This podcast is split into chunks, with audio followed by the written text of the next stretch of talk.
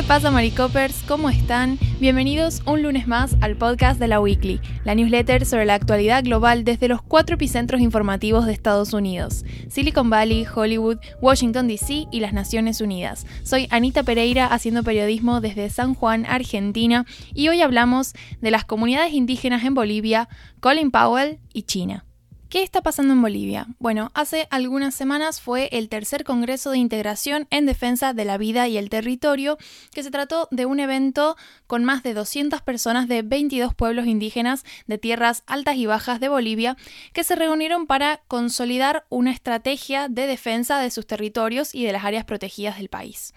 este proyecto, digamos, se llevó adelante porque existen distintas iniciativas gubernamentales que están amenazando la vida que llevan estas ah, comunidades originarias y que además ponen en peligro el medio ambiente. Hablamos de proyectos y actividades extractivistas como la minería, los hidrocarburos, las hidroeléctricas, que ya me voy a explayar mejor sobre eso, pero también, bueno, monocultivos y avasallamientos de todo tipo en el territorio que estas comunidades habitan y cuidan también.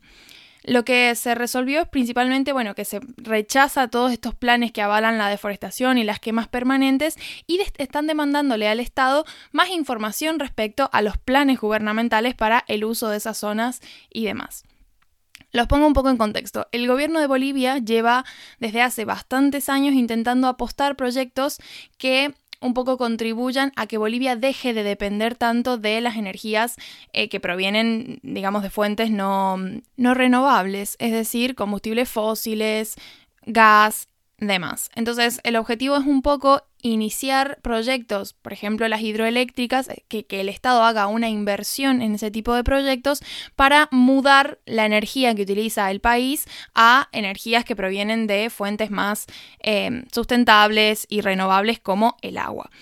¿Qué pasa? Una de estas iniciativas es el proyecto hidroeléctrico de Rositas, que es una pieza clave en la Agenda Patriótica 2025, que fue el, plan de Evo Morales para, como les decía, convertir a Bolivia en el centro energético de la región. Es decir, el objetivo no es tanto que también, pero no es tanto reemplazar las energías propias, o sea, que, se usan en el país, sino también ser ejemplo y ser modelo en Sudamérica y poder de alguna forma exportar esta energía.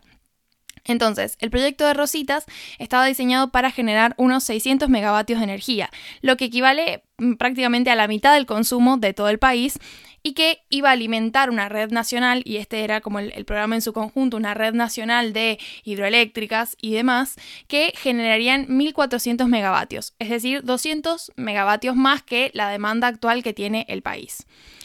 Además de eso, permitiría, o sea, la, presa permite irrigar un montón de hectáreas de producción agrícola, abastece de agua potable a la ciudad, en este caso de Santa Cruz, donde se iniciaría el, proyecto de Rositas y bueno, disminuiría el, el, riesgo de inundaciones en las zonas situadas debajo de la presa y demás según declaraciones del gobierno.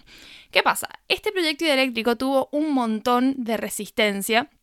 y de hecho todavía está en gris, todavía no se empieza ni, se ha llevado a la práctica, porque ha tenido un montón de resistencia por parte de los distintos grupos, em, las comunidades indígenas y, y, comunidades no indígenas, pero que habitan esos territorios, porque el proyecto implicaría fuertes impactos socioambientales, incluyendo el reasentamiento de estas comunidades, que son al menos 12, que viven de la ganadería lechera y la agricultura en estas zonas.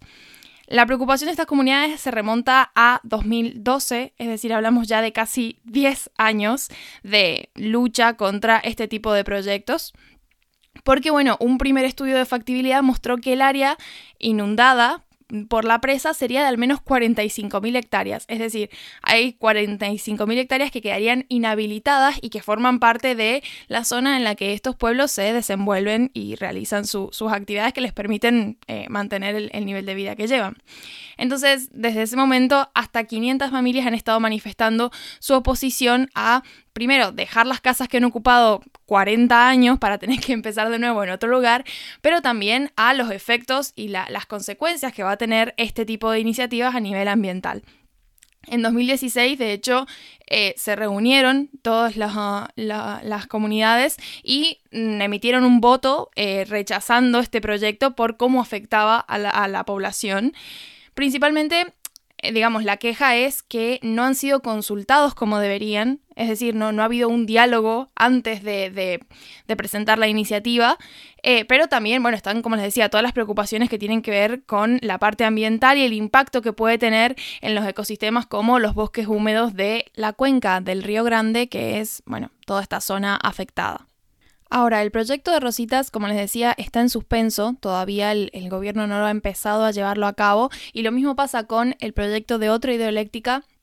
la de Bala Chepete, que desplazaría más de 100 comunidades de pueblos indígenas e inundaría aproximadamente 700 kilómetros cuadrados, que es otra preocupación, pero eh, aunque estos proyectos están en pausa, la empresa nacional de electricidad, que es la, encargada de coordinar este tipo de proyectos, está ejecutando otras iniciativas hidroeléctricas similares. Entonces es una preocupación latente porque, bueno, en cualquier momento podrían empezar con eh, este tipo de, iniciativas en esta zona donde hay, hay una resistencia, como les decía, bastante instalada. ¿Qué ha pasado en este último tiempo? Bueno, a finales de septiembre algo impresionante. Hubieron centenares de manifestantes que terminaron una caminata de más de 500 kilómetros que empezó el 25 de agosto, es decir, duró casi 40 días en defensa de los territorios ancestrales indígenas. Ahí en el enlace em, de la newsletter hay una, una nota que habla sobre, el, digamos, toda la, zona que transitaron, pero básicamente fue impresionante, primero por la cantidad de gente que terminó arribando a la, a la ciudad donde cerró esta caminata, que si no me equivoco fueron aproximadamente medio millón de personas, es decir, un montón de gente, y ahora ya no solamente hablamos de las comunidades directamente implicadas, sino también de toda la gente que entiende la gravedad del asunto y que fue eh, a respaldar estos reclamos. Y bueno, las comunidades eh, indígenas también eh, presentaron una lista con demandas que incluyen la anulación de todas las normas legales que están permitiendo el asentamiento de nuevos colonos. Y acá es algo muy interesante que me lo he dejado afuera porque si no iba a ser extensísimo. Pero lo que pasa es que hay mucha inversión extranjera en este tipo de proyectos, mucha inversión china en el proyecto de las hidroeléctricas. Entonces, claro, más resistencia genera el hecho de saber que las reglas las están poniendo principalmente inversores externos. Entonces, por un lado, la anulación de todas esas normas legales que permiten asentamiento a los nuevos colonos y también la anulación de todos los proyectos hidroeléctricos en sus tierras, que son principalmente la causa de, de este rechazo. Pero bueno, nos vamos a ir al segundo titular que tiene que ver con Estados Unidos, tiene que ver con la muerte de Colin Powell, que es una de las figuras clave en la seguridad nacional de Estados Unidos, ha sido figura clave durante décadas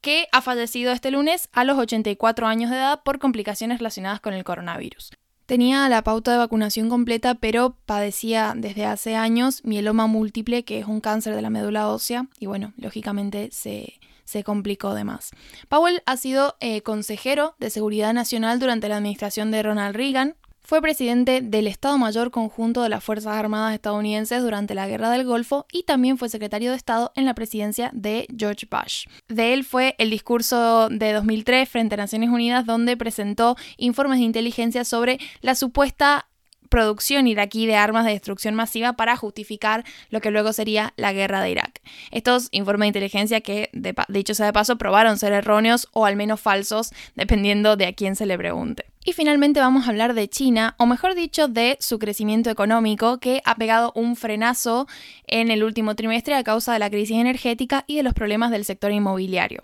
El Producto Bruto Interno creció un 4.9% en este tercer trimestre del año, lo que representa un descenso importante comparado al crecimiento del 7.9% del segundo trimestre. De todas formas, esta desaceleración encaja con las previsiones de los expertos porque, bueno, parte del resultado se debe a la iniciativa del gobierno de Xi Jinping de reducir los riesgos financieros derivados de el habitualmente voraz mercado inmobiliario que representa una cuarta parte del Producto Bruto Interno. De eso hablamos en una de las newsletters viejas cuando tocamos el tema del gigante inmobiliario chino Evergrande, así que está anexada por si quieren darle una leída y complementar este titular con esa información. Pero bueno, sin más, me retiro, espero que tengan un excelente inicio de semana y como saben, a los suscriptores premium los encontramos mañana y el resto de la semana hasta el viernes y a los que no, directamente el viernes en la próxima edición gratuita de la Weekly. Muchas gracias a todos por escucharnos.